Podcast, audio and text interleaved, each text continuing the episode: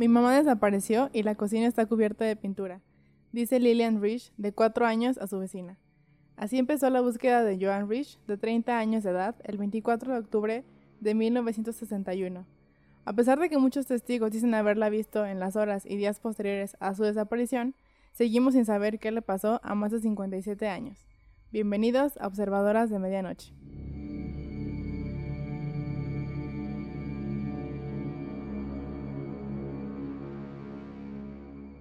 Hola a todos, bienvenidos a su podcast favorito. Yo soy Salma, aquí me acompaña Vania. Nosotras somos dos hermanas aficionadas a los crímenes sin resolver, a los misterios, a las cosas paranormales, en fin, a todo lo que no nos deje dormir por las noches.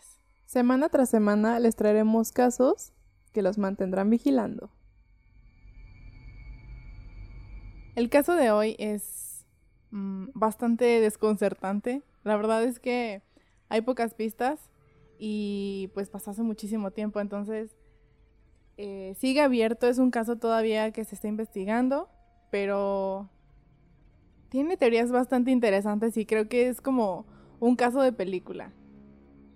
Este... ¿No tienes nada que agregar? no, pues es que me gusta que me gusta que me empieces a contar.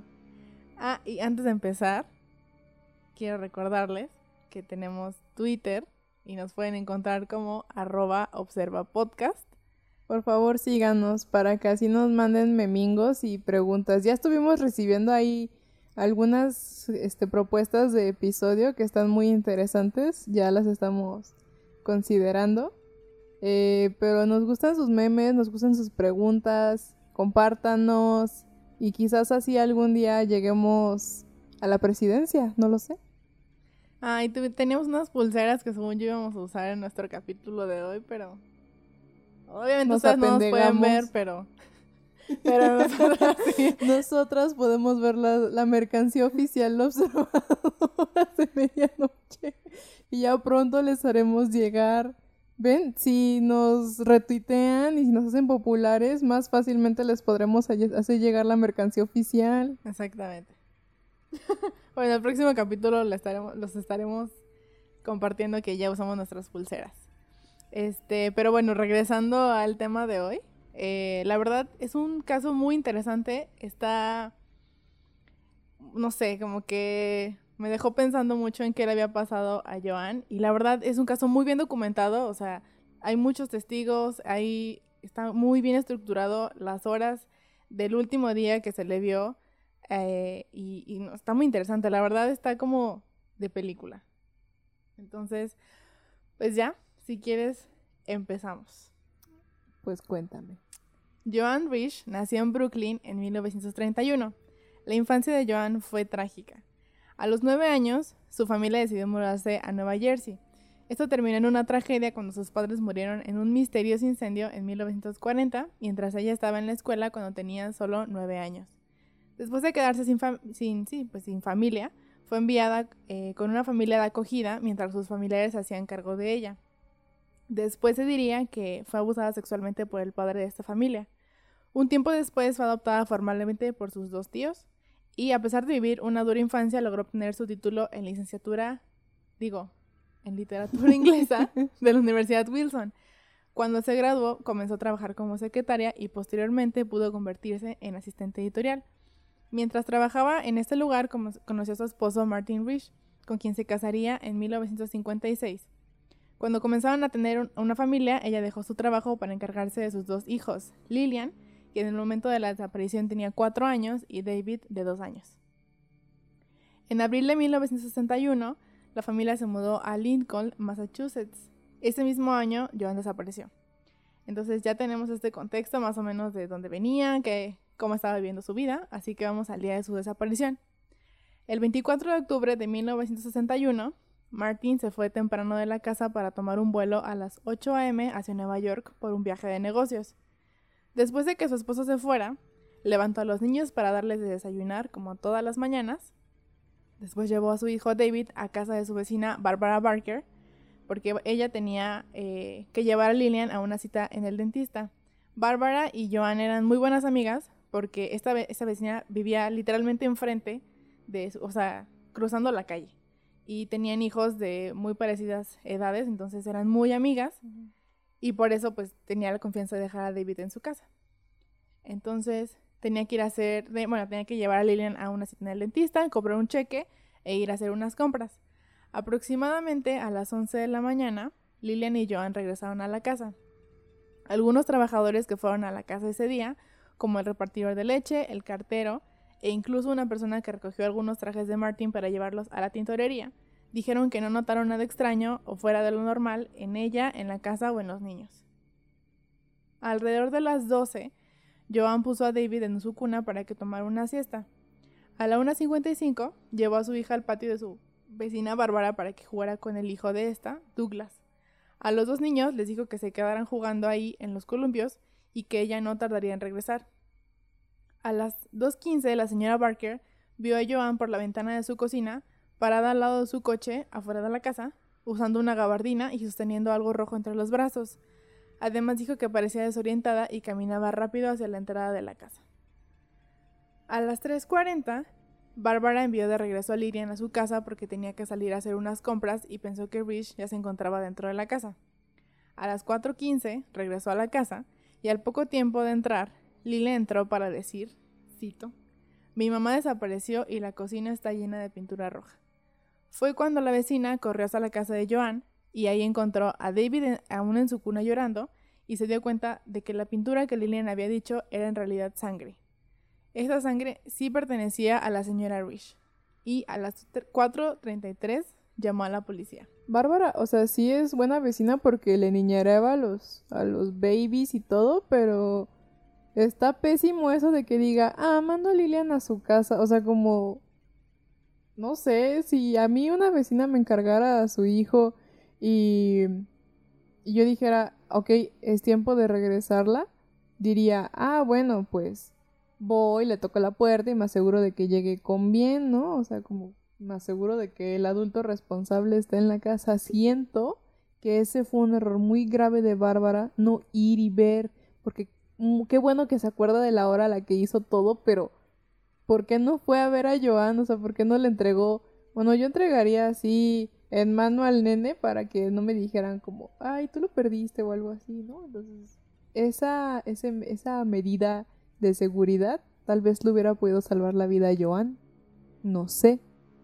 Pues yo creo que como eran los sesentas, o sea, como que decían, bueno, está cruzando la calle y, leí en varios lugares que las declaraciones de Bárbara decían que ella todo el tiempo pensó que pues Joan estaba en la casa porque la vio por la ventana, la vio salir, este, la vio hacer varias cosas y pues dijo, ah, pues está en la casa.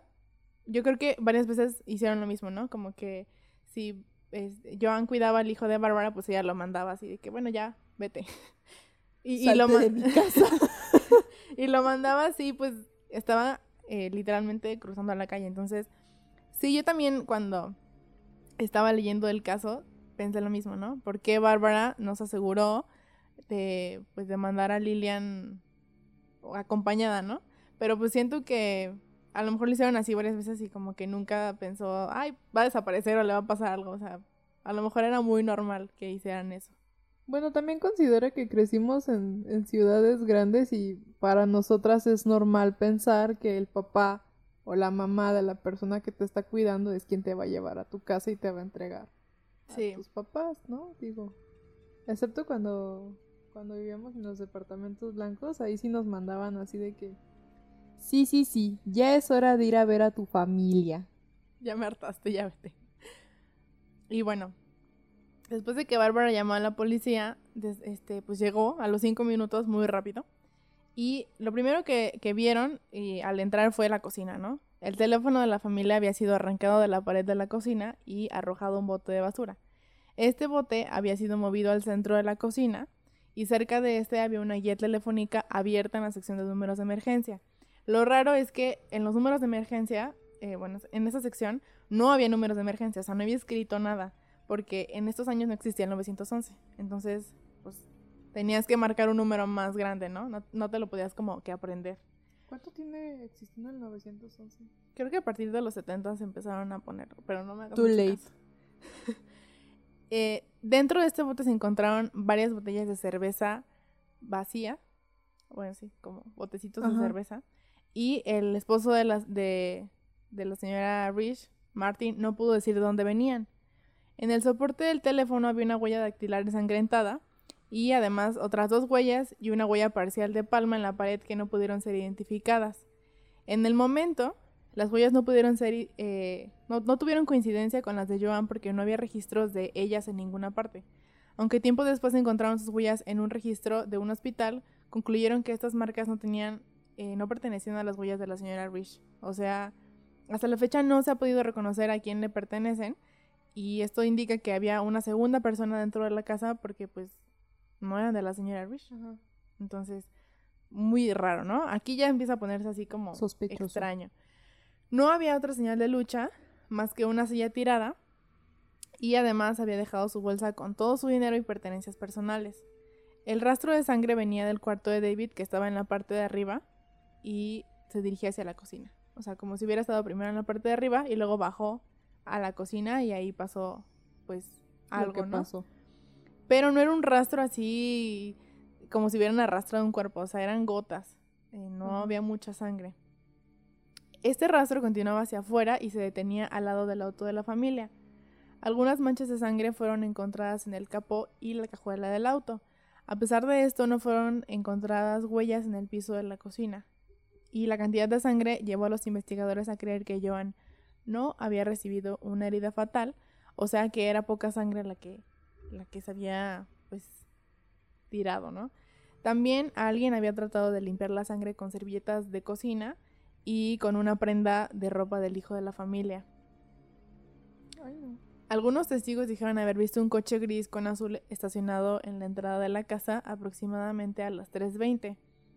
El lechero dijo haber visto un auto parecido al de la descripción, cinco días antes de la desaparición, estacionado cerca de la casa de los Rich. También hubo conductores que dijeron haber visto eh, una mujer caminando por la autopista en la ruta 128, que estaba en construcción en ese entonces. La mujer se veía desorientada, sostenía algo entre sus brazos y tenía sangre en la parte de atrás de las piernas. Eh, y también tenía como lodo en las piernas. A pesar de esto, nadie se detuvo a ayudarla. Después de estos primeros reportes, nunca volvieron a ver a la señora Rich. Ese día, aproximadamente tres personas más vieron una, una mujer parecida a la descripción caminando en la carretera. ¿Por qué nadie la ayudó? Yo creo que si yo fuera a la carretera y viera una señora así, diría como que, oh my god, párate, o, o no sé, o sea, bueno, yo esperaría que alguien me ayudara si estuviera así perdida en la existencia. O a lo mejor he visto muchos episodios de los expedientes secretos X y estoy acostumbrada a que la gente sí se detenga a ayudar a las personas en la carretera. Yo siento también, o sea, puede ser que, quién sabe, ¿verdad? Pero puede ser que los testigos estén mintiendo, ¿no? O sea, siempre pasa en los casos de desaparición que la gente piensa ver a alguien y le quiere dar como esa descripción a la persona. O sea, yo creo que lo más probable es que sí alguien haya visto una mujer pues desorientada y herida, este, pero tampoco es como que ya súper certero. Este, pero la neta sí, yo también pensé lo mismo. ¿Por qué nadie se detuvo a ayudarla? Para. O sea, si realmente la vieron. Exactamente. Y bueno, las autoridades investigaron primeramente al esposo, pero su cuarta era consistente en que había viajado a Nueva York desde temprano el día de la desaparición. Martin les dio una pista bastante importante y esto es lo que lo que super mind blowing, porque la neta es de película, o sea, de verdad, esto es muy extraño. Joan había sacado de la biblioteca 25 libros unos meses antes, todos ellos relacionados a misteriosas desapariciones y asesinatos. The Hunt for Richard Thorpe fue uno de los libros que sacó. Esta es la historia de un niño de 12 años que desaparece a propósito. Otro libro, La muerte del corazón, donde una huérfana adolescente huye, y el libro que más se destaca es Into Thin Air. Perdón que haya puesto los títulos en inglés, pero no encontré las traducciones del español, los, busqué, pero como que no, no están, no sé por qué. Este libro, eh, Joan sacó de la biblioteca solo un mes antes de su desaparición y habla de una joven esposa que desaparece de su hogar, dejando atrás misteriosas manchas de sangre. ¿Coincidencia? No lo creo. Es una coincidencia o de verdad ella quería desaparecer, porque recordamos que ella tenía un título en, en literatura inglesa y su esposo dijo que siempre le habían gustado estos libros de casos sin resolver o de crímenes reales. Entonces, al esposo no le pareció muy extraño porque dice que ella siempre leía esto, ¿no? Pero que ella sacado tantos libros antes de desaparecer, a mucha gente le resultó muy extraño. Entonces, si yo desapareciera, ¿sospecharías que fue a propósito? No. No, la verdad no. Justifica tu respuesta. no creo que esa, o sea, no, no, sé, no siento que no nos dirías, pues, o sea, siento que nos avisarías a todos así como, ya me voy de, de la casa o ya me voy de aquí, no siento que lo harías así escondidas. La verdad no. No sé, yo no creo que o sea, considerando así que, que la señora sacaba muchos libros al respecto, sí creo que solamente era una coincidencia. Bueno, a mí se me ocurre. A mí también se me ocurre, eh, pero mucha gente, por lo extraño que es este caso, mucha gente dice, a lo mejor sí estaba planeando irse, a lo mejor sí estaba planeando pues su desaparición. Y por eso empezó a sacar tantos libros, ¿no? Como para tener ideas. Y, y más porque, o a lo mejor es una coincidencia muy fea porque al final sí dejó marcas de sangre. O sea, sí estaba herida cuando se fue. Entonces, es... No fue como tipo Gone Girl que solamente desapareció y ya, o sea.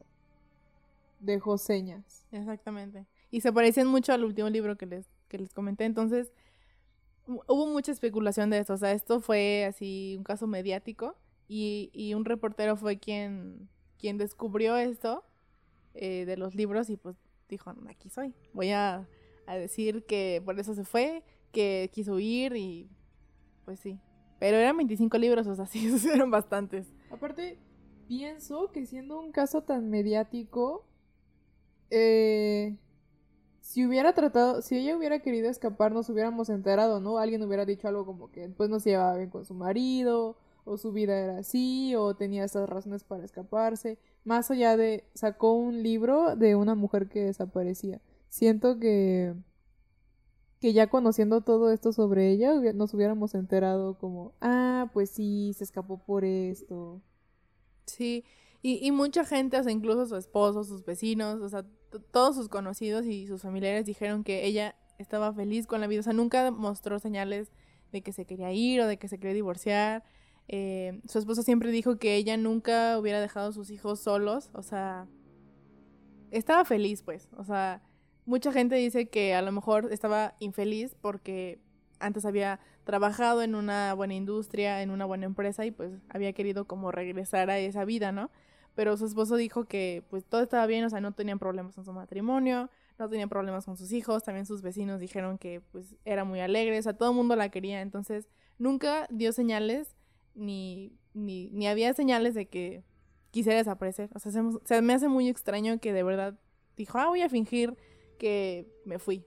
O sea, no sé, a mí se me hace muy extraño, pero pues también está la posibilidad, a lo mejor no, no quiso dar ninguna señal para que nadie sospechara, ¿no? No sé, está muy extraño. Esta es una pista como que le da ahí el toque de misterio al caso porque puede ser una coincidencia o no, no sabemos. Los únicos sospechosos al principio fueron los trabajadores que iban a la casa constantemente, como el lechero o el cartero, pero fueron eh, descartados porque no tenían ninguna conexión. O sea, no hubo nada que los vinculara. Otro sospechoso fue un trabajador del Servicio Nacional de Parques, Robert Foster, quien iba de puerta en puerta avisando a los residentes de unas mejoras para conservar la apariencia histórica de la ciudad.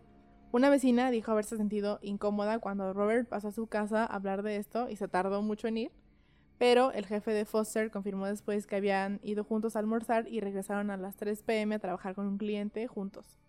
¿Y, ¿y si Robert tenía un aliado? No sé, tal vez. ¿Los psicópatas actúan en, en pares? ¿No, verdad? No creo. No, o sea, no encontré mucha información de, de este señor, pero Digo, todos nos podemos sentir incómodos con alguien que entra a nuestra casa y a lo mejor sí tenían un, una buena excusa pues para decirle a la policía como, ay, ese señor.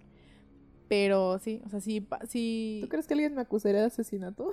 Soy muy rara a veces. no, no creo. De acusarlo tal vez sí. Ay, no. no, no creo. Este, y bueno, ahora vamos a, a- a las teorías, que la verdad no son muchas. Em, hay muchos rumores de, de lo que pudo haber pasado. Y como lo dije, hay pocas pistas. O sea, solamente está la sangre que sí era de, de, de Joan. Las Pero- huellas. Bueno, los, las pruebas de ADN empezaron hasta los noventas, entonces ¿cómo sabían que era sangre de Joan? Pero no tienen que ser pruebas de ADN para la sangre. Pueden hacer, este, ¿La de grupo sanguíneo? Sí, el grupo sanguíneo de Joan era O, O positivo, y la sangre era O positivo. Entonces dijeron, pues es de Joan. Mm, y bueno, sí, también a lo mejor el hecho de que fue en el 61, pues a lo mejor había más evidencia, pero no, no, se, se no se pudo recolectar. Exactamente. Y pues tengo entendido que, que no hay, no está como activo. O sea, el caso no es así que lo estén ahorita mismo investigando, sino que sigue abierto, pero no está activo. O sea, está ahí, por si alguien lo quiere tomar. Vamos por él. La verdad sí. Vamos ya por él. Y pues, este, bueno, te digo, hay, hay, hay pocas teorías. La verdad es que hay una fundación eh, de Joan Rich que tiene mucha información, pero solo tiene información como del día de la desaparición. No tiene información de lo que pasó después. Entonces, la verdad estuvo un poquito complicado eh, dar teorías, pero estas son las más, las más lógicas, lo que pudo haber pasado. Pero no, no, la verdad no sé. Todas tienen ahí como que algo suelto. Ajá. Una de las teorías dice que Joan se desorientó por un golpe que recibió y caminó hacia la carretera para caerse en alguna zanja donde se desangró, pero nunca se encontró el cuerpo a pesar de las búsquedas. Además, si le hubieran dado un golpe en su casa, ¿por qué no terminaron el trabajo uno? ¿Y por qué nadie vio a alguien salir de la casa dos? Bueno, esa podemos imaginar que no, no estamos preguntándola, ¿no? Pero la primera sería, ¿por qué no la terminaron de matar? Porque no había tanta sangre como para decir, ah, era un golpe que, que buscaba matarla, ¿no? Exactamente. O sea, no, ni siquiera encontraron un objeto contundente con el que le pegaron en la cabeza, no sé. O sea, insisto, no había tanta sangre. O sea, los investigadores dijeron que ellos no creían que la herida fuera fatal. O sea, no perdió tanta sangre como para que dijeran, ay, se estaba desangrando y alguien se la llevó y la tiró. O sea, a lo mejor estaba desorientada. Y recordemos que la carretera más cercana a esa zona estaba en construcción. Entonces había eh, mucha tierra, muchas zanjas y, y la gente pues cree que a lo mejor recibió un golpe de alguien y huyó y se cayó en una zanja y pues se quedó ahí, ¿no? Está muy triste esta historia porque pues que nunca, a lo mejor se desangró y nunca encontraron el cuerpo, pero también hubo muchas búsquedas, o sea, la policía no fue como de que, ah, adiós. O sea, cuando llegaron los reportes de que habían visto una mujer, fueron a las zonas para, para ver pues si estaba alguien ahí herido, pero no encontraron nada. Entonces, pues no sé. Está rara, ¿no? ¿Qué? No, me dio risa Ah. tú. Pues no sé. Está muy raro. Otra teoría apunta a que tenía una aventura y quiso huir de la casa dejando atrás su vida, montó alguna escena y eso explicaría por qué algunos vecinos vieron un coche desconocido varias veces afuera de la casa. Y también explicaría por qué hubo marcas, ¿no? O sea, marcas de manos. Pero esto no explica. Bueno, sí explicaría la sangre, ¿no? O sea, montó una escena y a lo mejor no perdió tanta sangre. Y solamente fue como de, ay, me voy a hacer una cortada o algo así. Y, y pues mancho la cocina, tiro una silla y me voy. Pero, eh, insisto, mucha gente dijo que por qué dejar, o sea, por qué tendría una aventura y por qué dejaría atrás a sus hijos. Eso es lo, lo raro. Y eh, no, lo, no lo investigué muy bien, bueno, no hay mucha información, pero hubo un testigo que dijo que en la calle donde vivía eh, Joan, vio a un coche de la misma descripción que ya dije, pasando y dando vueltas. Entonces, pero no vio así de que había dos personas ahí sentadas, o sea, no vio como a las personas que iban en el coche, solamente dijo era que... otro acosador que no era el de los parques nacionales y ese fue el que se la llevó.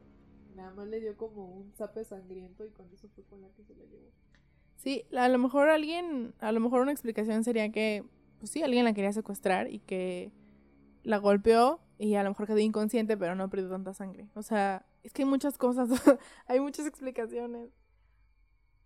Eh, la siguiente teoría es esta misma, ¿no? Fue secuestrada o víctima de algún crimen, lo que explicaría la sangre, las huellas sin reconocer y el desorden en la cocina. Pero, pues, nunca, o sea, después de ese día de la desaparición, nunca volvieron a ver reportes de que se le vio en algún lugar, eh, nunca encontraron un cuerpo. Eh, o sea, lo más, lo más raro de esto es que no hay cuerpo, o sea, no... Siento que si te secuestran, bueno, por, por algunos casos, bueno, por varios casos que he visto, si te secuestran o te quieren hacer daño, pues se van a deshacer un, algún día del cuerpo. Y nunca encontraron señales de dónde se pudo haber ido, ¿no? A lo mejor sí la secuestraron y a lo mejor sí se deshicieron del cuerpo, pero ellos no buscaron bien. A lo mejor. O a lo mejor sigue... Ay, no, esto va a sonar muy feo. A lo mejor sigue su, su cadáver encerrado en alguna casa ahí. Eso sería lo más triste, ¿no? Porque creo que eso es lo más frustrante, como pensar en que alguien está desaparecido y que está muerto. Y si la secuestraron y le pegaron tan fuerte que perdió la memoria, pero no perdió tanta sangre. Exactamente, esa es otra de las teorías, pero bueno, ahorita voy a esa. La última teoría, bueno, esta es diferente a la que acabas de contar, pero una de las teorías que al final voy a, a comentar es esa. La última teoría, esta es muy triste y muy escandalosa. Este. Escándala. Escándala. Dice que tal vez se realizó un aborto clandestino junto con un acompañante. Este acompañante. Aborto legal, seguro y gratuito. Este acompañante pudo haber sido un doctor. Y eso explicaría, pues, el auto que estaba estacionado. Y que cuando comenzó a perder sangre, ella se asustó y quiso llamar a los servicios de emergencia, pero la persona que la ayudó no se lo permitió porque si era un doctor o una doctora, pues podía perder su licencia, podía ser peligroso si llegaban los servicios de emergencia y se daban cuenta de todo esto.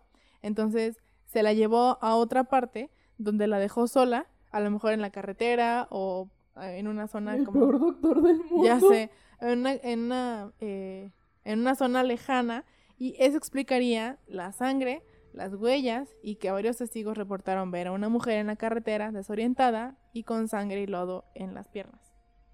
Em, Hay una película de Leonardo DiCaprio de los 50, ahorita no me acuerdo cómo se llama. Y al final de la película su esposa se practica un aborto con un gancho. Esta, Ay, no, qué triste. La escena es lo más triste del mundo. Y la, la esposa se muere, o sea, termina así horrible. Y solamente me acabo de acordar de eso, como que lo relacioné. Ah, y, y, justo me acordé ahorita que hay una foto de, del coche de la familia. Obviamente cuando llegaron los policías, pues empezaron a tomar fotos, a, a tomar evidencias, y está de una foto desde afuera donde está el coche en la entrada y la casa, y arriba del coche hay un gancho. Pero no hay ningún registro, o sea, no, no hay nada que yo encontré de que, ay, el gancho tenía sangre, o sea, no hay nada de eso. Eh, hay un gancho arriba, lo cual es muy extraño. Pudo haber sido también de que sacó un saco o algo así lo dejó arriba. Del coche, del radio. A lo mejor, o sea, no hay ninguna explicación, pero pues sabemos que el aborto clandestino muchas veces se realiza con un gancho y por eso mucha gente... Esperemos en Dios bueno, sí. que se realizaba. Eh, pero mucha gente especula esto, ¿no? Por el gancho, por la sangre. Y eso es algo que no, no encontré y no tengo confirmado, entonces voy a decir que no es real. Pero vi también en, en, un, en un artículo que la sangre que estaba en la cocina era eh, parecida a la sangre menstrual. Entonces, por eso mucha gente especuló que ella pudo haber sido eh, pues víctima de un aborto pues mal practicado, ¿no? Pero esto no es una teoría, o sea, e-, esto de la sangre no es algo que esté confirmado, esto es solamente un rumor y por eso eso explicaría la poca sangre y que estaba desorientada. De todas las teorías que hemos visto hasta ahora, espero que no sea la del aborto clandestino, porque la verdad, qué tristeza, o sea, sinceramente, aborto legal, seguro y gratuito para todos.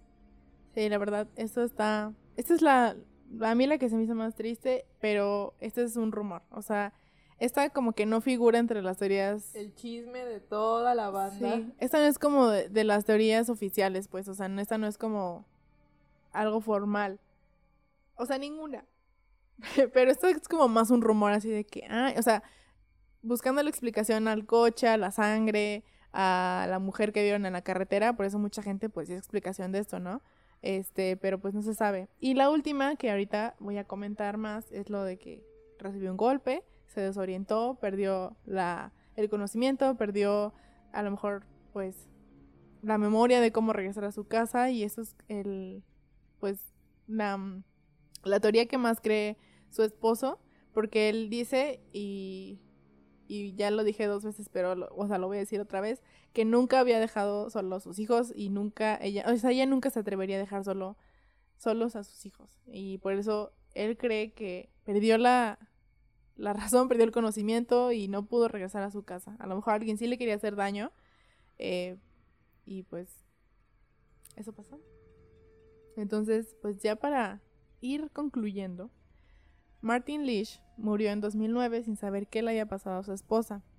Vivió en la casa donde había desaparecido su esposa hasta 1975, cuando el Servicio Nacional de Parques compró la propiedad y se vio obligado a mudarse a otra casa, pero cerca de la zona esperando que algún día Joan regresara a su casa. O sea, él vivió en esa casa durante muchos años y después se mudó a otra casa más, o sea, bueno, a otra casa, pero cerca de la zona donde Joan había desaparecido, porque él siempre tuvo la esperanza de que Joan regresara un día a su casa.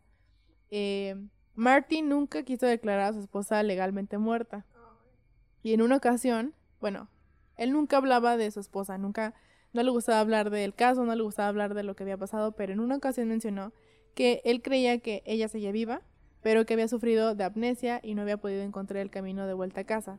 Aunque esto es muy improbable porque su esposa no tenía ningún historial de enfermedades mentales y la familia tampoco. Este caso sigue sin resolverse y es una investigación aún abierta. Pero los investigadores oficiales de este caso, eh, creo que los dos de ellos ya fallecieron, pero el, condado, no sé cómo se diga, de, Lincoln sigue teniendo la investigación abierta y, y, es una investigación que pues siguen tratando de resolver y de cerrar. No, fíjate que sí, sí busqué mucho eh, qué habían pasado con ellos, si seguían vivos, si tenían alguna declaración, pero no encontré nada, o sea, ninguna entrevista, nada. Sí, sí busqué bastante y me dio mucha curiosidad, porque pues los dos estaban bien chiquitos cuando, cuando ella desapareció, pero no, no encontré nada. Me imagino que eh, siguen vivos y pues no sé si ellos también tengan esa esperanza de que regrese su mamá, pero a lo que leí eh, Martin los crió, o sea, nunca se volvió a casar, nada, los, los vivieron en, en, la casa y él siempre los cuidó, pero no encontré mucho de lo que pasó después con su familia. Sí, la verdad está está muy triste. Una historia tristísima. Pero está muy interesante porque siento que lo que lo hace interesante pues es esto mismo, ¿no? De que sacó libros, desapareció, no desapareció, quiso irse, eh, y lo que se me hace más extraño es eh, si Lilian vio algo. O sea, no sé. No, no, encontré tampoco así como una declaración de Lilian. Obviamente estaba chiquita, tenía cuatro años. Pero no sé, a lo mejor la pudieron haber interrogado. No, o sea, no encontré nada, nada, nada que dijera como, ah, Lilian dijo esto, Lilian dijo aquello, porque recordemos que para ese tiempo, o sea, para esa ese lapso de tiempo ya estaba ahí en la casa, pero no encontré nada, o sea... Vaya, también es probable que, que Lilian no haya visto nada porque su primera declaración es mamá no está y la casa está llena de sangre, entonces es muy probable que para el momento en el que ella haya llegado ya hubiera pasado un periodo de tiempo en el que Joan haya desaparecido. Sí, está... Independientemente de si hubo alguien o no en la casa. Está raro porque Joan llevó a Lilian al patio de Bárbara y le dijo a los dos niños, quédense aquí, ahorita regreso, voy a hacer unas cosas. Y Bárbara nunca se enteró, o sea, ella no sabía que estaban en su patio. Pero pues era como muy normal que ellas llevaran a los niños a sus casas, ¿no? O sea, se turnaran, digamos así, las casas. Entonces está raro porque ella llevó a, a Lilian al patio y a lo mejor desde ese momento, este, había alguien en la casa o no sé, o sea, y a lo mejor desde que Lilian regresó a la casa, pues ella no estaba, o sea, Joan ya no estaba. Y se esperó a que Bárbara regresara para entrar a la casa y decirle, oye, mi mamá no está. Entonces, sí, a lo mejor la línea del tiempo es que desde que Joan llevó a, su hija al patio, ya, desapareció, ¿no? Eh, pues no sé, eh, leí que ella tendría creo que 88 años, si no me equivoco, ahorita. Este, y pues a lo mejor ya falleció. Sí, sí, o sea, digamos, si desapareció por su cuenta, eh, a lo mejor ya falleció y nunca quiso ser encontrada. O a lo mejor sigue por ahí este su cuerpo y no sé, la verdad está muy extraño, está no sé, no sé, me desconcertó mucho qué había pasado con ella porque siento que yo siento que ella no quiso haber desaparecido, siento que algo le pasó y que no supo cómo regresar a su casa o no sé, no sé, está muy raro. Estoy pensando si alguien pues siempre hay una persona que dice, "Ay, si construyo por aquí?" Estoy pensando si alguien decidiera construir una casa, construir X cosa y encontrara los restos óseos de, de Joan ¿Cómo sabrían que son de Joan? Estoy muy desesperada, quiero encontrarlos. Pues la, yo creo que si encuentran los restos, deberían hacerle pruebas de, ¿cómo se llaman? ¿De carbono? no sé, la verdad. Me imagino que... No soy científica. Pero me imagino que deben tener eh, pruebas de, de ADN, no sé, a lo mejor... O registros dentales. Ajá, registros dentales o algo más. La verdad, te digo, es un caso que como que después de lo que pasó ya no hay información. O sea, hay muchos, eh, muchas notas de periódico de ese entonces, muchos reportes de, de Massachusetts, pero no hay así como, ay, ahorita la investigación va en esto, tenemos esto. O sea, está... Nos dejaron puras especulaciones. Sí.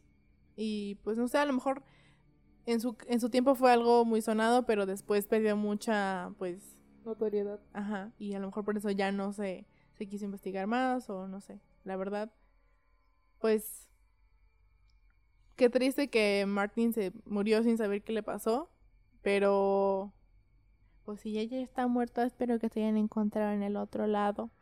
Porque la verdad siento que los dos se querían mucho, no encontré nada que dijera que tenían problemas. Al contrario, Al contrario se casaron este pues por amor, porque se querían, tuvieron hijos porque querían tener hijos y tenían como esa vida pues feliz. Feliz y, e idílica de los 50, ¿no? Ella se quedaba en la casa, cuidaba de los hijos, él salía a trabajar, tenía un buen puesto, eh, vivían bien, entonces creo que por esa parte siento, mucha gente piensa que no desapareció, sino que algo le pasó. Y pues, si ven a alguien en la carretera, ayúdenlo. Este, no hagan Por favor, acuérdense de, mí. Neta, que acuérdense de mí y ayuden a la persona que se Bueno, tampoco ayuden a cualquiera, ¿no? ¿Qué tal que es una persona que está fingiendo? No sé, ustedes sabrán. Cuando lo vean ustedes sabrán si es una persona que finge o es una persona que merece ser ayudada. Pero si se ven a una mujer ahí desorientada y ensangrentada, también sabes que se me hace muy mm, curioso que Bárbara dijo que cuando la última vez que vio a Joan salir de la casa, ella estaba sosteniendo algo en los brazos, que algo rojo, o sea, era como un bulto rojo. Y la persona que dijo haber visto una mujer en la carretera dijo que la mujer estaba sosteniendo algo entre los brazos. A lo mejor, a lo mejor llevaba un pastel y estaba tapadito. Llevaba, o a lo mejor era una maleta, porque también leí en otra parte, y eso es algo que no tengo bien confirmado, pero que una persona vio a una mujer con la descripción de Bárbara, o sea, con la vestimenta y todo eso. De Joan, ¿no? Digo, ah, sí, perdón, de, de Joan, este, con un, como con una mascada en la cabeza. Y que ella, bueno, la persona que la vio, creo que era una mujer, dijo que se sintió que la mujer que vio no quería ser como reconocida, entonces que por eso llevaba algo en la cabeza. Pero pues eran los 60. Si yo quisiera vivir, también me pondría una mascada y unos lentecitos. No, no llevaba lentes. Bueno, pero yo me pondría unos lentecitos. Ah, bueno. Como Hairspray. Tal vez. Este. Pero sí es, hay como muchas cositas que a lo mejor pueden ayudar a resolver el caso. Pero, ah, la casa ya fue demolida, entonces si quieren volver a la casa para decir como, ay, a ver, este, vamos a hacer estudios o algo, pues ya no, ya no pueden. Son los peores. Sí, a lo mejor el parque, el servicio de parques nacionales sí tenía algo que ver y por eso destruyó la casa. Joan sabía demasiado.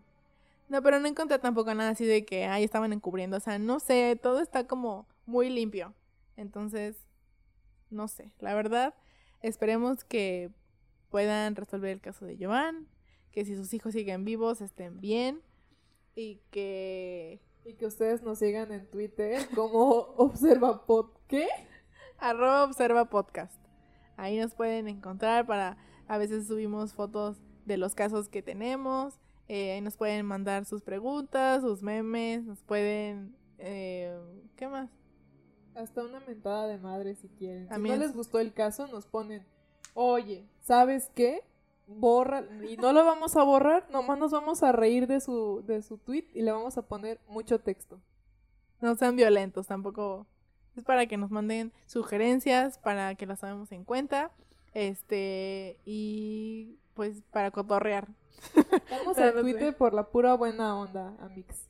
para que vean cuando subimos capítulo, ahí tenemos nuestro link a Spotify, también nos pueden encontrar en Anchor como observadoras de medianoche, pero sabemos que mucha gente no escucha Anchor, pero ahí estamos también si quieren. Este y... No por despreciarte, Anchor. No, no, no, no. Gracias por dejarnos tener nuestro podcast ahí. Y, Gracias. y queremos agradecer una vez más a RDZ. Que ya nos va a enseñar a editar para que ya no le tengamos que pedir. Sí. Eh, dónenos a nuestras cuentas para que podamos comprar una mezcladora, para que podamos vender mercancía y seamos todos felices. Este. Y Ya nos vamos a hacer un Patreon y a lo mejor así ya hacemos lo que a ustedes se les pegue la gana y, y con ese dinero les vendemos mercancía.